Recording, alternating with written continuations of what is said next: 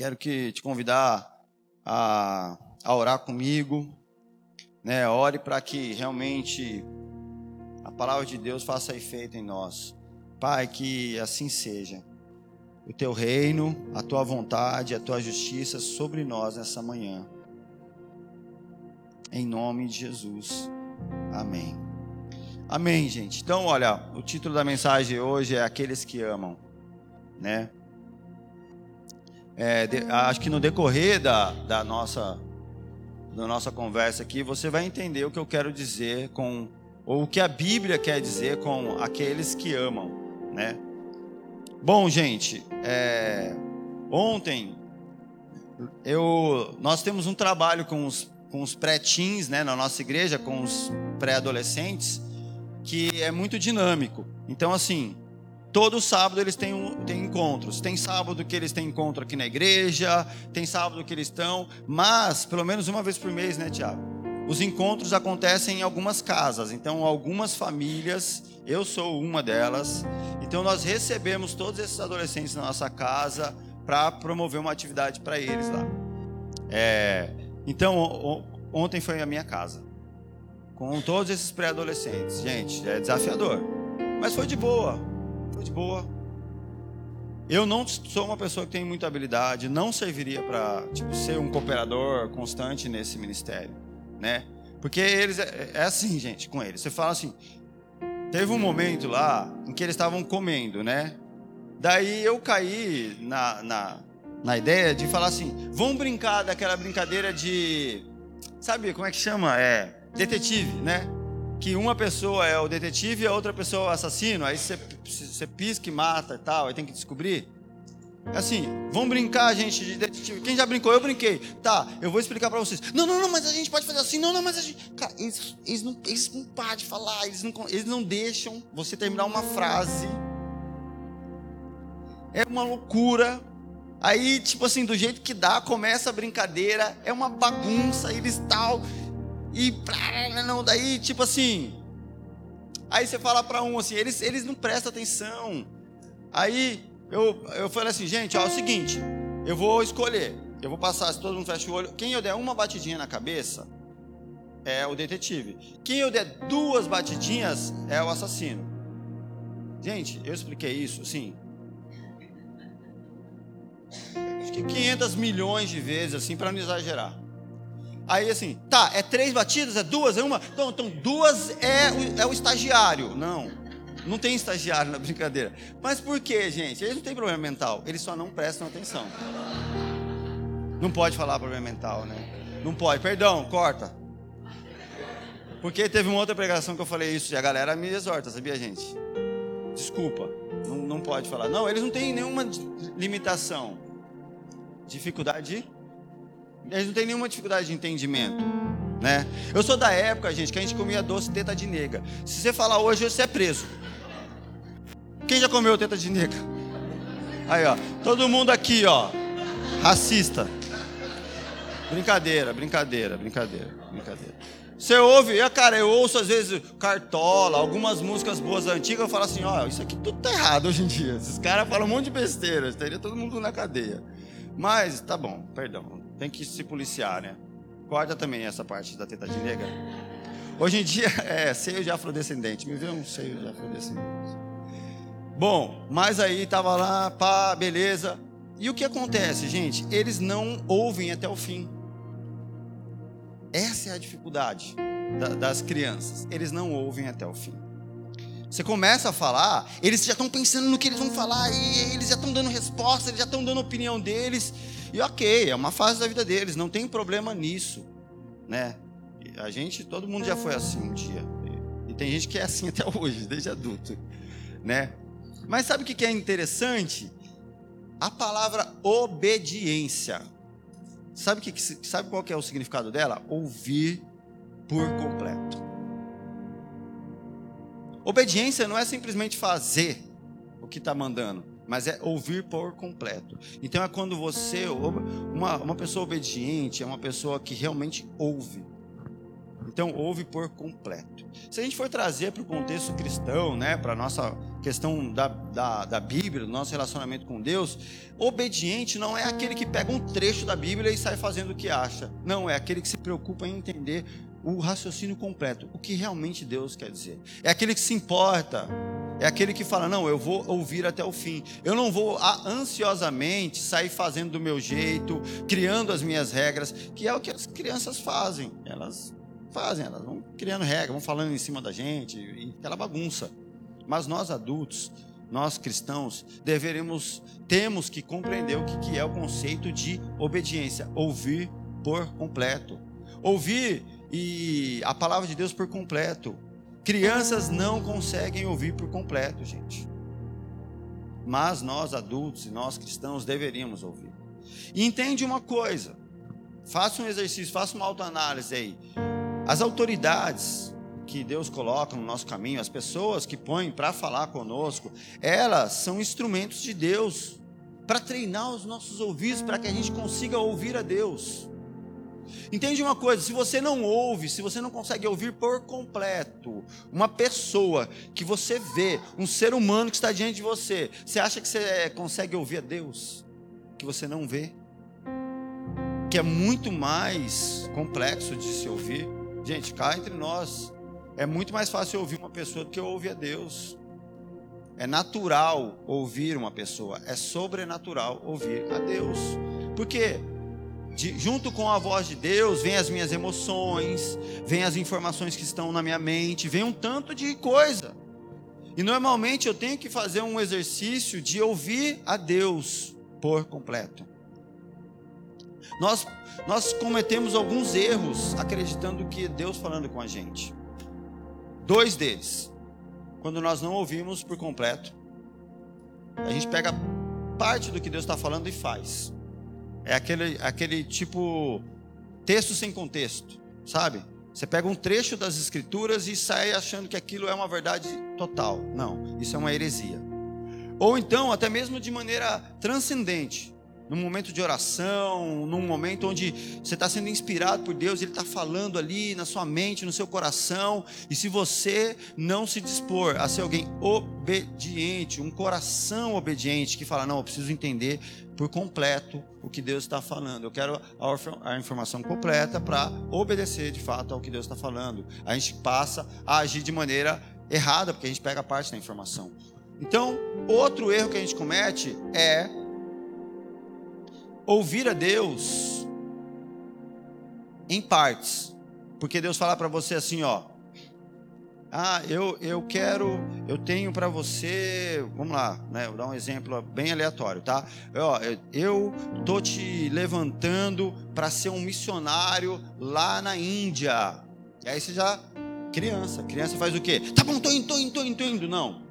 Obediente, adulto, ele aguarda o término da informação. E aí, quando você é obediente, você fica. Aí Deus fala: Estou te levantando como missionário na Índia. Daqui a 10 anos você vai. Entende? Às vezes você está tudo bagunçado, sabe? Com tudo desajustado na tua vida, não é porque você fez errado, mas você fez no tempo errado. Então, meia informação pode trazer o caos. E a informação correta, antes do tempo certo, também traz o caos tá? Uma menina que engravida aos 14 anos de idade, ela está errada em, em engravidar? Não. Ela está errada em engravidar aos 14 anos de idade. Não é o tempo. Ela não, ela não está preparada para ter um filho. Então, é, obediência é isso, ouvir por completo. E olha só o exemplo de Cristo. Quer ver que vai? Esse aqui, gente, é um mistério. Volta, Kaique. Ó, Cristo aprendeu a obediência pelas coisas que sofreu. Então, Hebreus 5, 7 ao 10. Durante os seus dias de vida na terra, Jesus ofereceu orações e súplicas em alta voz e com lágrimas àquele que o podia salvar da morte, sendo ouvido por causa da sua reverente submissão. Embora sendo filho, ele aprendeu a obedecer por meio daquilo que ele sofreu. E uma vez aperfeiçoado, ele tornou-se a fonte de salvação eterna para todos os que lhe obedecem, sendo designado por Deus sumo sacerdote, segundo a ordem de Melquisedeque. Então, quando nós falamos da vida de Cristo, da pessoa que ele foi, a questão da obediência está diretamente conectada, ligada às ações, ao caráter e à postura de Cristo. Nós estamos vendo aqui que ele foi. É, ele diz que as orações de Cristo eram completamente ouvidas pelo Pai por conta da sua reverente submissão, da sua obediência plena ao Pai. E ele aprendeu a obediência por meio das coisas que ele sofreu. Então, obediência ela realmente faz sentido em alguns momentos da nossa vida. Sabe, obedecer. Tem hora que eu, que eu brinco com as crianças assim, né? Eu chego assim pro Giovanni, eu falo assim: Giovanni, eu sou seu pai.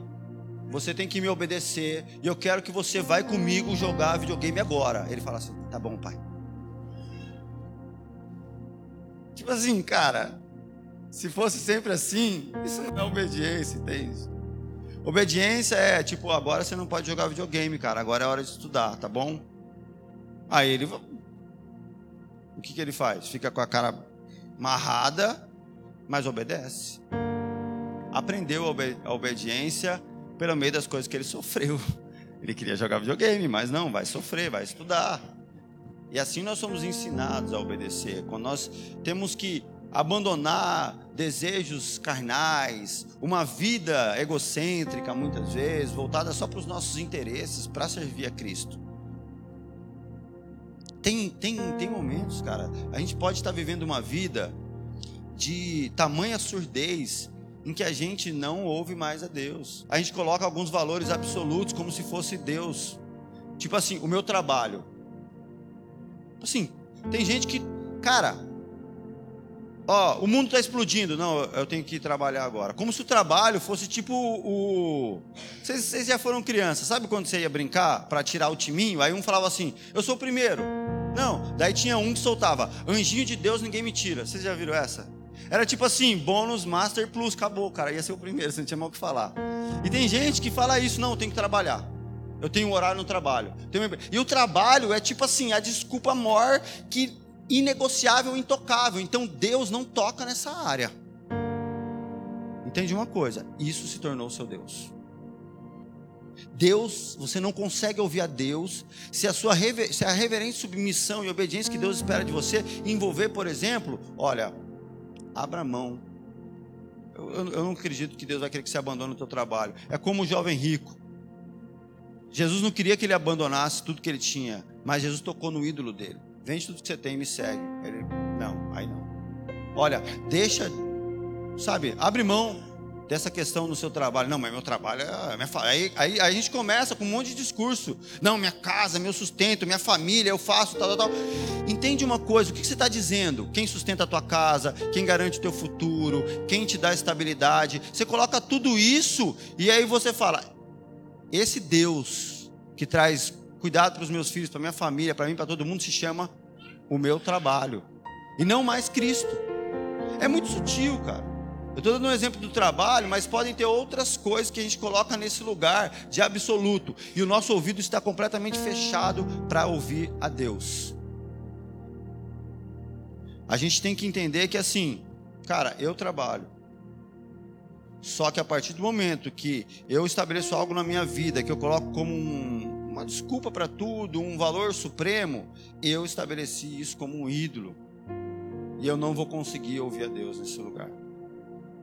Tudo tem que estar debaixo da soberana vontade de Deus, aonde Deus governa sobre tudo.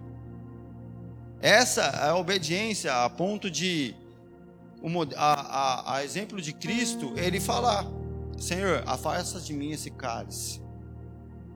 Naquele momento, toda dor, toda aflição, tudo que Cristo tinha não era o suficiente. O único recurso que ele, que ele encontrou para terminar a jornada dele até a cruz foi a obediência plena. Mas não seja feita a minha, mas a tua vontade. Então, é, não é uma parte da vida onde Deus governa, é tudo. É sobre tudo. Isso é a obediência. E a obediência é o mínimo que se espera de um servo. Então, se nós como cristãos falamos, não, cara, minha vida é de Cristo, eu sou um servo de Deus, então vamos falar sobre obediência. Obediência é o mínimo que se espera de um servo de Deus. Olha o que a Bíblia diz em Lucas 17, do 7 ao 10. Qual de vocês, Jesus está trazendo aqui uma, uma, um ensinamento, uma parábola, tendo um servo que esteja arando ou cuidando das ovelhas, e ele lhe dirá: quando ele chegar do campo, venha agora e sente-se para comer.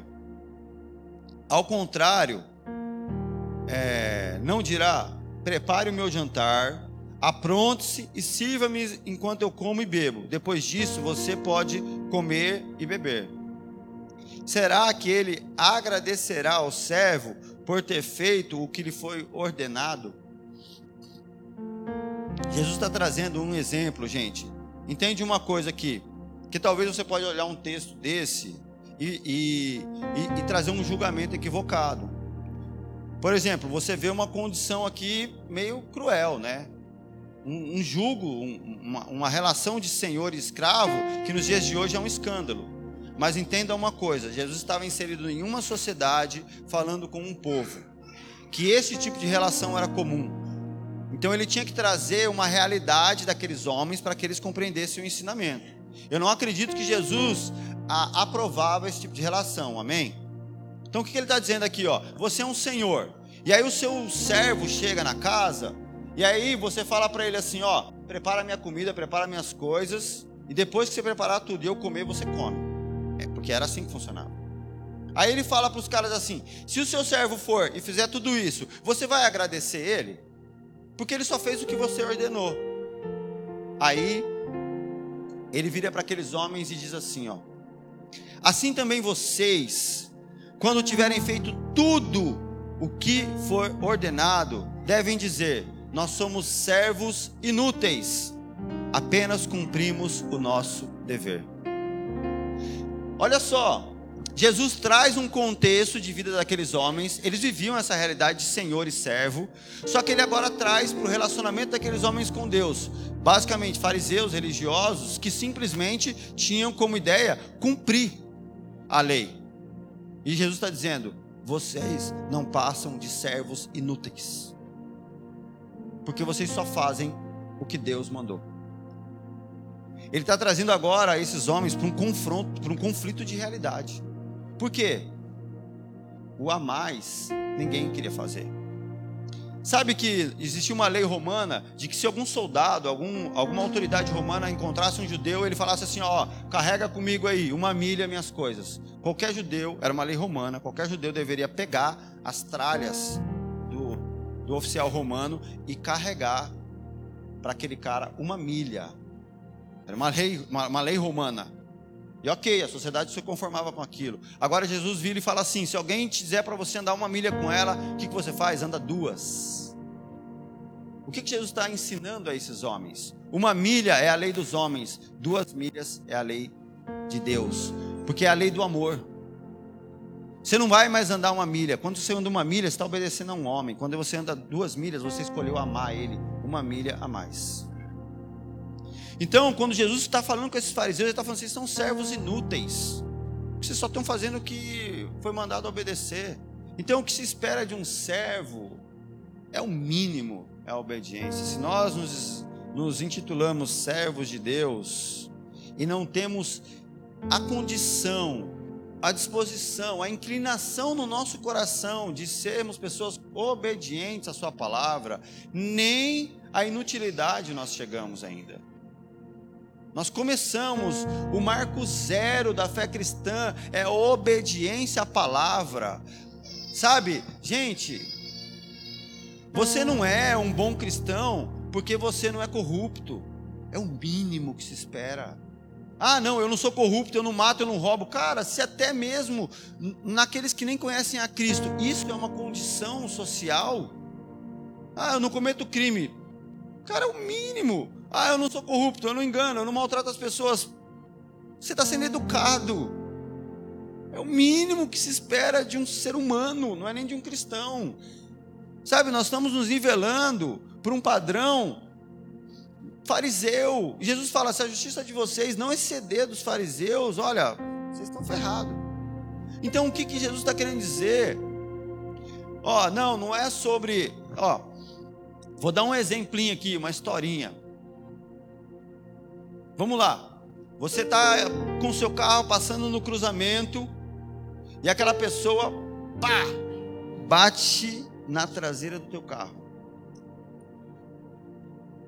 você processar ela e tentar ferrar com a vida dela porque ela fez uma maldade é cruel. Você chegar, ser educado com essa pessoa e falar: olha, irmão, você bateu do atrás do meu carro, você está errado, então a gente tem que ver. Você tem seguro?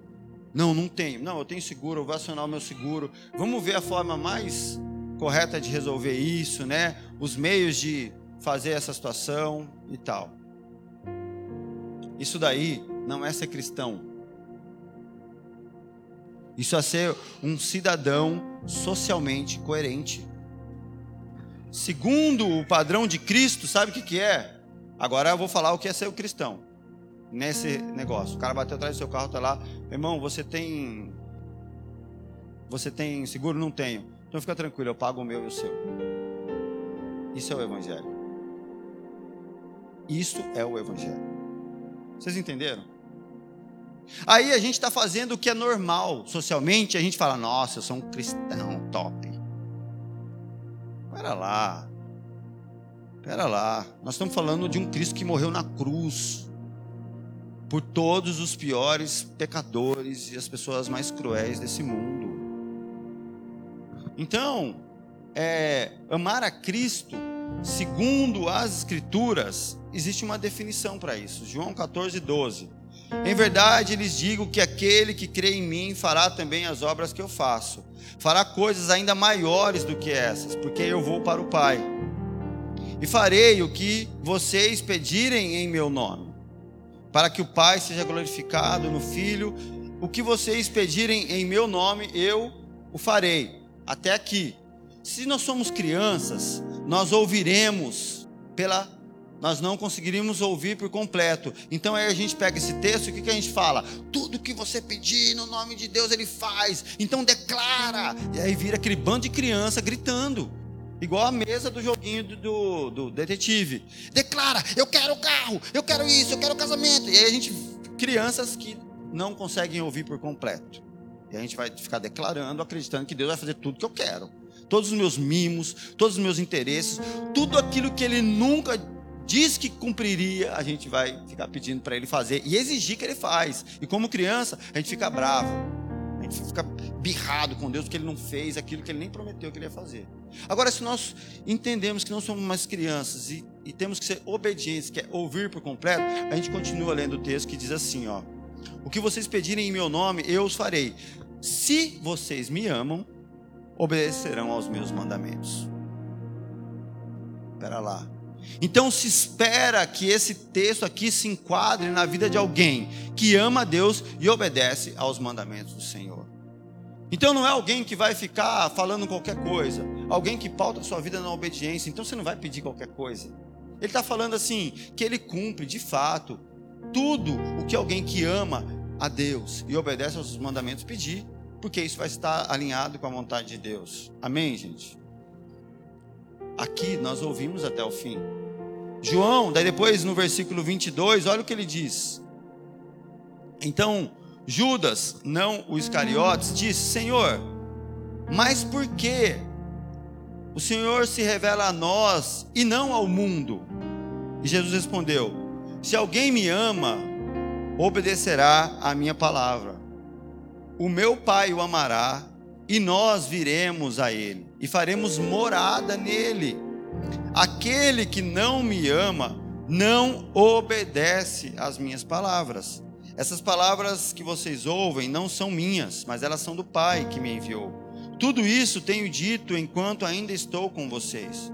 Contudo, o conselheiro, o Espírito Santo, que o Pai enviará em meu nome, ensinará a vocês todas as coisas e fará que se lembrem de tudo que eu disse.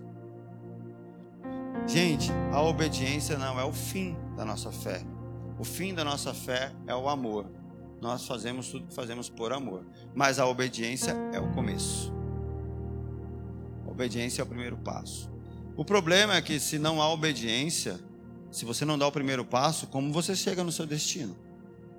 Alguém que não saiu do lugar não vai a lugar nenhum. E a obediência é o primeiro passo, é o que se espera de alguém. Aqui Jesus está falando: aqueles que me amam obedecem aos meus mandamentos.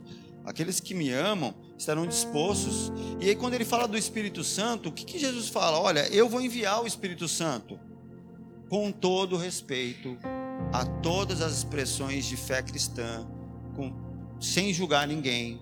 Mas o Espírito Santo, que o Pai enviará em meu nome, ensinará a vocês todas as coisas e fará que se lembrem de tudo que eu disse. Jesus está deixando claro: olha, o Espírito Santo tem uma função. Trabalhar no coração de cada um de vocês para que vocês se lembrem, para que vocês obedeçam a tudo que eu ensinei. A gente não pode atribuir ao Espírito Santo algumas únicas funções, que é fazer você rodopiar, fazer você, é, tipo, ser um mago que conhece a RG da pessoa, conhece as coisas ocultas, fazer de você um ser, tipo assim, né? que fazem, fazem coisas aleatórias. Mas é está conectado, o Espírito Santo, ele continua servindo ao ministério de Cristo, cara. E Cristo não tinha intenção de formar homens que ficavam fazendo, tipo assim, coisas, né? Tipo, mas o Espírito, Jesus, ele formou homens que teriam o caráter de Deus, que caminhariam na terra sendo a imagem e semelhança daquilo que Deus, que eles são, assim que Deus fez. Seriam parecidos com Ele. E o Espírito Santo, ele não veio agora com um ministério diferente, ele veio dando continuidade, servindo ao ministério de Cristo, mas agora trabalhando no nosso interior. Então Jesus deixa claro isso, e isso está diretamente ligado à obediência. Então, gente, aí às vezes a gente entra numa questão sobre o amor de Deus. Olha só, Deus me ama assim como ele amou a Judas. Judas Iscariotes. Sabe, é, Deus nos ama isso é imutável. O João 3,16 sintetiza sobre o amor de Deus. Deus amou o mundo de tal maneira que deu seu Filho unigênito. Acabou. O amor está aí. Deus amou o mundo de tal maneira que deu seu filho unigênito. Ele entregou, o filho morreu por amor a toda e qualquer pessoa. Não há, não há algo que eu faça para Deus me amar. Deus me amou e ponto, né? Dizem que o, o problema é de quem ama, não é de quem é amado. Né? Então, é aquela história, né? Se eu amo a minha esposa, o problema é meu. Eu tenho que agora trabalhar por ela, fazer algo por ela, né? Deus me amou, então ele morreu. Se você diz que ama, então o problema é teu. Você agora tem que demonstrar, praticar e se doar para viver esse amor. Aquele que você quer amar, ele é alvo do teu amor. Nós somos alvos do amor de Deus. Então o problema é de quem ama. Se você quer amar, o problema é teu. Vá amar e seja você o sacrifício. Então Deus demonstrou o amor dele entregando o filho dele e pronto, acabou. Agora, existe o, o, o término que é: amou o mundo de tal maneira que entregou seu filho. E, agora, para que todo aquele que nele crê não pereça, mas tenha a vida eterna. Então, é, é, uma, é, um, é um contexto ali completo. Deus, ele me ama, mas ele não tem prazer na minha vida de pecado. Deus me ama, mas ele não tem prazer no meu egoísmo. Deus me ama, mas Ele não tem prazer na minha indiferença com a tua palavra. Deus me ama, Mesmo assim, Deus me ama. Deus me ama e me amará até o fim, ainda que eu esteja enquadrado naqueles que perecem, naqueles que não herdarão a vida eterna, naqueles que vão para o inferno. Deus me ama, porque Deus amava Judas.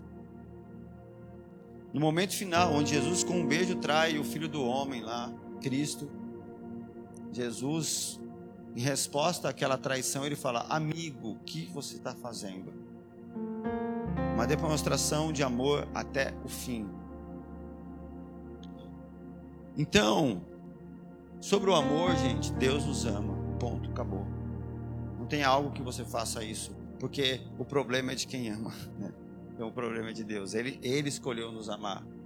Só que agora eu quero falar, vamos falar sobre o prazer de Deus. O prazer do Pai. Mateus 3,17. Eu vou ler só um. Esse é o momento em que Jesus ele é batizado no Jordão. E diz assim, no versículo 17: Então uma voz dos céus disse: Este é meu filho amado, em quem eu tenho prazer. Então, sobre o amor, Jesus, o filho amado. Só que existe uma vírgula e uma continuação. Além de ser amado, Deus encontra prazer em Jesus. Se nós somos cristãos, o nosso modelo é Cristo. Se você quer ser um Barrabás, tipo assim, um barrabásiano, você pode terminar no tipo Deus me ama e pronto, acabou, porque Deus amava Barrabás também. Você pode ser um seguidor até mesmo do capeta, falar, eu sou um capeteriano. Deus te ama. E beleza, fica com isso. Só que agora, se você é um cristão, nós temos como exemplo de humanidade a pessoa de Cristo, que foi o ser humano mais perfeito que caminhou na terra. Deus se fez homem. E aí, na pessoa de Cristo, nós vemos que existe o amor e existe o prazer de Deus na vida de Cristo. É meu filho amado em quem eu amo, mas em quem eu também tenho prazer. E é sobre isso que nós vamos falar aqui. Sabe, será que é, a gente tem que entender? Deus me ama, mas Deus encontra prazer em minha vida, em minhas práticas, em minha submissão à vontade dele, na maneira como eu, como eu me porto com a palavra, no meu relacionamento com a Bíblia, no meu relacionamento com, com a minha esposa, com os meus filhos, na, na, minha, no meu, na maneira como eu trabalho, naquilo que envolve a minha vida. Deus encontra prazer nisso. O que Jesus, o que a gente tem que refletir aqui agora, porque talvez, quando eu pergunto isso para você, Deus tem prazer, você vai querer trazer os seus feitos aqui. Você vai botar na mesa os seus feitos. Olha o que eu faço. Não, Deus tem prazer. Não, porque eu, eu, eu, eu sempre ajudo tal pessoa. Porque eu prego para o fulano. Porque ó, eu orei por tal pessoa. Porque eu estou vindo na igreja todo dia. Aí nós queremos trazer agora a, a, as nossas práticas, né? Tipo assim, os nossos resultados. Para dizer que Deus tem prazer nos nossos resultados. Então, quando eu pergunto para você, Deus tem prazer na sua vida? Olhe para as áreas da sua vida. Automaticamente você vai querer mensurar resultado. Você vai começar a colocar na mesa para Deus olhar as, os seus feitos, sabe? Olha o que eu fiz, fiz isso, fiz aquilo, fiz aquilo, tal, esperando que Deus olhe para você e fale: Nossa, quanta coisa você fez! Como você é bom! Como se, se você não fizesse, Deus não teria ninguém para fazer, sabe? Tipo, Deus não ia conseguir fazer se eu não faço. Aí eu pergunto para você, Mateus 3,17, Deus olha para Jesus, ele se batiza e Deus diz: Esse é meu filho amado em quem eu tenho prazer. O que Jesus tinha feito até ali? Falando de feitos, né? Falando de resultados. O que Jesus havia feito até aquele momento? Ele não tinha morrido na cruz. Então, para Deus ter prazer na minha vida, eu não preciso morrer numa cruz. Beleza. Jesus não tinha multiplicado nenhum pão. Beleza? Ó, Deus vai ter prazer na tua vida. Não precisa multiplicar pão. Jesus não tinha curado nenhuma pessoa. Então, se você é uma pessoa que não cura ninguém, beleza, ufa, glória, glória a Deus, né? Não tinha ressuscitado nenhum morto. Alguém aqui já ressuscitou morto? Eu tentei, tá? Não consegui. Nenhum. Aprendi com o pastor Lucão. Próxima vez que eu for no velório e tiver algum morto, eu vou falar no ouvidinho. Para não, pra não passar vergonha. É, expulsar demônio. Jesus não havia expulsado nenhum demônio, então também não entra nas questões de ser uma pessoa que Deus tem prazer. Então, se você é um Ghostbusters, não. Também não vai dar para pôr na mesa. Jesus não tinha feito nenhuma pregação. Vixe, lascou. Então, estou fazendo aqui à toa. então, não é pregação. Ai, meu Deus. Jesus ainda não tinha começado o ministério dele. Então, tipo assim, pô, não, servir a Deus também não, não, não se enquadra. E aí? Você fala, cara, e aí então o que, que eu faço para Deus ter prazer na minha vida?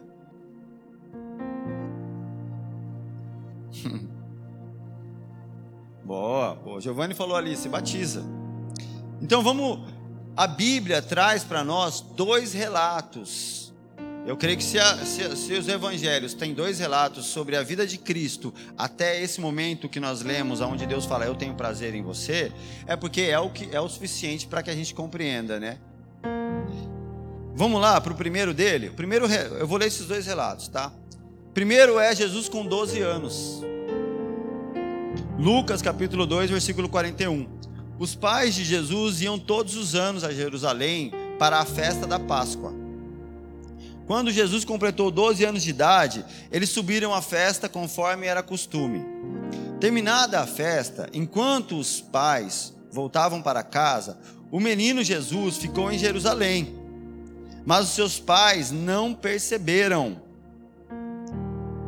Assim, por pensarem que o menino estava entre os companheiros de viagem, eles caminharam o dia todo. Até aqui, vamos lá. Eu, eu quero fazer um parênteses aqui para a gente falar sobre um, um parênteses sobre comunidade de fé.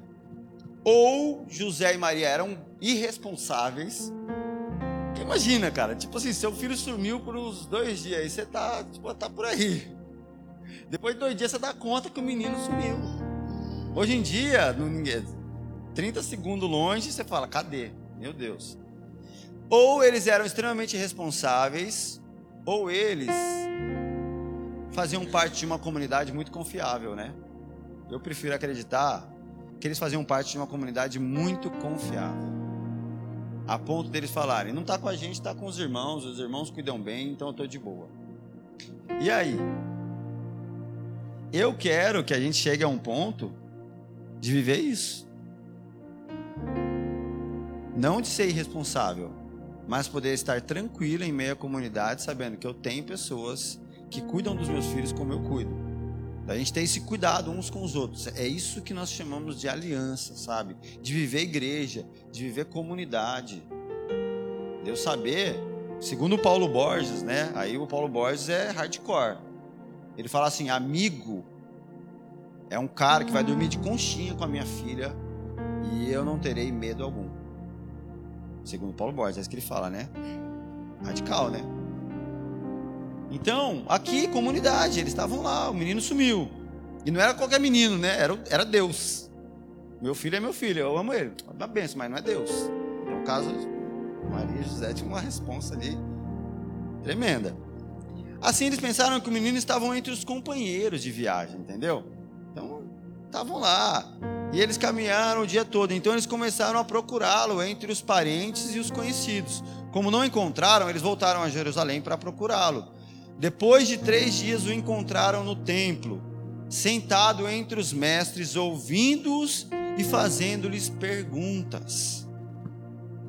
Todos os que ouviam ficavam maravilhados com o seu entendimento e com as suas respostas. Quando seus pais o viram, ficaram perplexos. Então a sua mãe disse: Filho, por que você fez isso conosco? O seu pai e eu estávamos aflitos à sua procura. E ele perguntou: por que vocês estavam me procurando? Não sabiam que eu devo estar envolvido nos assuntos de meu pai?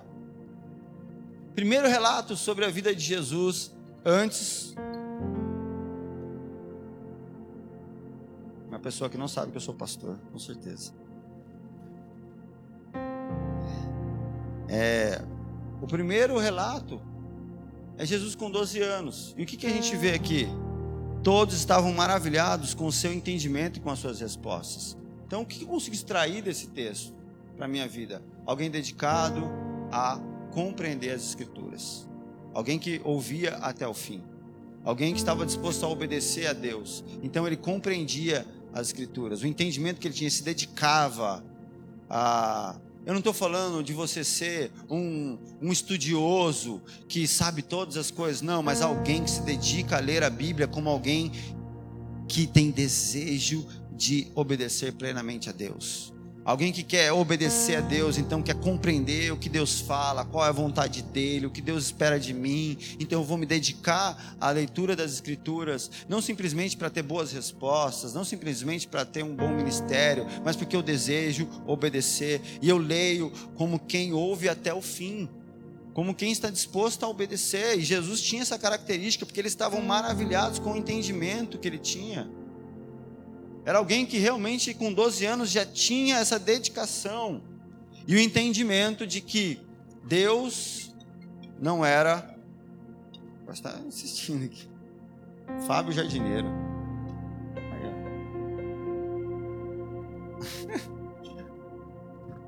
É isso, gente. Chama ele para vir no culto. Jesus estava ali, gente. E a resposta dele para os seus pais era: eu estava com o meu pai. A consciência de que ele era filho de Deus e a disposição de compreender a vontade de Deus por meio das Escrituras são duas coisas. Entende só que a Bíblia não está, Deus não está exigindo muito de nós. Eu preciso compreender que eu sou filho de Deus e realmente me comportar como um filho de Deus. Entende, gente? Funcionário trabalha pelo salário. Filho trabalha por aquilo que é seu. Estava conversando com o pessoal ali, com, com o pessoal do ministério. Eu expliquei para eles, falei assim: ó, o problema que nós encontramos na igreja é que assim, as pessoas que as pessoas que não entendem que quando elas estão servindo aqui, elas estão servindo a, a igreja que é dela, a um reino que é dela e a um Deus que é pai dela. Não é sobre o reino de alguém, é sobre o meu reino. Não que eu mereça, tá? Não que eu trabalhei para conquistar esse reino, mas eu recebi pela graça. Eu sou agora filho de um Deus que é rei desse reino. E o meu irmão primogênito é Cristo, que resgatou o direito de eu ser parte desse reino. Então eu sirvo a um reino que é meu. É o um entendimento de que eu estou trabalhando para o meu pai, eu não exijo salário. Eu não fico exigindo recompensa pelo meu serviço. É o entendimento de que eu sou filho. Então eu me interesso por conhecer a vontade do meu pai. E aí, sabe aquela questão que eu falei assim, ó, ouvir até o fim que as, que as autoridades, as figuras que Deus põe na nossa vida são um treinamento para que os nossos ouvidos estejam preparados para ouvir a Deus. Vocês lembram que eu falei isso? Vocês lembram? Continuando, olha só, eu quero esse mesmo contexto de Jesus aí perdido, depois achado. No versículo 51, então foi Jesus com eles para Nazaré e lhes era obediente. A sua mãe, porém, guardava todas essas coisas no coração. Jesus crescia em sabedoria, estatura e graça diante de Deus e dos homens. Então, não é que Jesus era obediente ao Pai do céu, ele era obediente a José e Maria, entendendo que isso é uma virtude, um caráter de Deus e não de um determinado lugar ou de um determinado de uma determinada faceta da minha vida. É algo que está em mim. Então Jesus era obediente também aos seus pais, ele era submisso àquilo. E agora o segundo episódio que nós temos na vida de Jesus, o batismo. que é o que antecede, assim, no momento logo ali onde Deus fala: Esse é meu filho amado. Então, Mateus 3,13: Então Jesus veio da Galiléia ao Jordão para ser batizado por João. Porém, João tentou impedi-lo, dizendo: Eu preciso ser batizado por ti, e tu vens a mim. E Jesus respondeu: Deixe por enquanto, porque convém que se faça assim, para cumprir toda a justiça. Então João concordou. Assim que Jesus foi batizado, saiu da água. E naquele momento os céus se abriram e ele ouviu o Espírito, ele viu o Espírito de Deus descendo como pomba e pousando sobre ele. Então uma voz dos céus disse: Este é meu filho amado, em quem eu tenho prazer. O que, que nós vemos também no momento em que Jesus é batizado? Jesus, alguém que o batismo da Bíblia é o batismo para arrependimento de pecados. Porém, nós temos convicção de que Jesus não foi ali porque ele tinha pecados. Mas qual que é a definição de Jesus para esse momento? Jesus não está falando assim, não, João, deixa eu ser batizado para eu mostrar que eu estou arrependido dos meus pecados. Jesus está dizendo, convém que se faça cumprir toda a justiça. E quando nós lemos o termo aqui, justiça, gente, nós temos que entender que se fala da vontade plena de Deus. Então, Jesus está dizendo aqui: eu quero cumprir tudo o que Deus disse, eu quero obedecer plenamente. Então, eu quero me batizar. É um sinal da obediência plena, o batismo. Porque nós nos batizamos para arrependimento dos nossos pecados. Mas por trás disso, por trás do arrependimento dos pecados, por trás da ação de descer as águas, existe o que?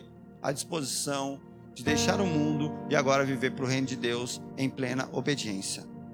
Então Jesus está demonstrando ali a essência do que é o batismo: obediência plena, para que a justiça de Deus se cumpra. Amém, gente? Estamos juntos. Porque convém que façamos assim para cumprir toda a justiça. O batismo fala dessa obediência. Entenda uma coisa, gente. O arrependimento é a porta de entrada para o reino dos céus. O arrependimento só é necessário quando nós assumimos as nossas responsabilidades e quando nós estamos dispostos a obedecer à verdade. Aqueles que amam obedecem aos meus mandamentos. E Deus nos chama a ser como Cristo. Entende uma coisa, gente? Dizer que Deus me ama não é dizer que eu sou cristão. Agora, buscar uma vida que Deus encontra prazer, aí sim, é dizer que eu estou buscando ser um discípulo de Cristo. E assim, eu tentei trazer aqui clareza para nós que não é sobre os nossos feitos, é sobre a disposição do nosso coração em ser filho de Deus e exercer obediência ao Pai. Isso é o que fez Deus dizer a respeito de Jesus: Eu tenho prazer em você. E é isso que eu creio que é que faz Deus olhar para nós e falar: olha, eu tenho prazer. Não é, não é sobre ser super crente. Não é sobre ser pessoa que tem grandes resultados. Mas é sobre ser alguém que entendeu que o maior título que pode ter na terra é filho de Deus. E é ser alguém que entende que a melhor coisa a se fazer nessa vida é obedecer plenamente aos mandamentos e à vontade do Pai.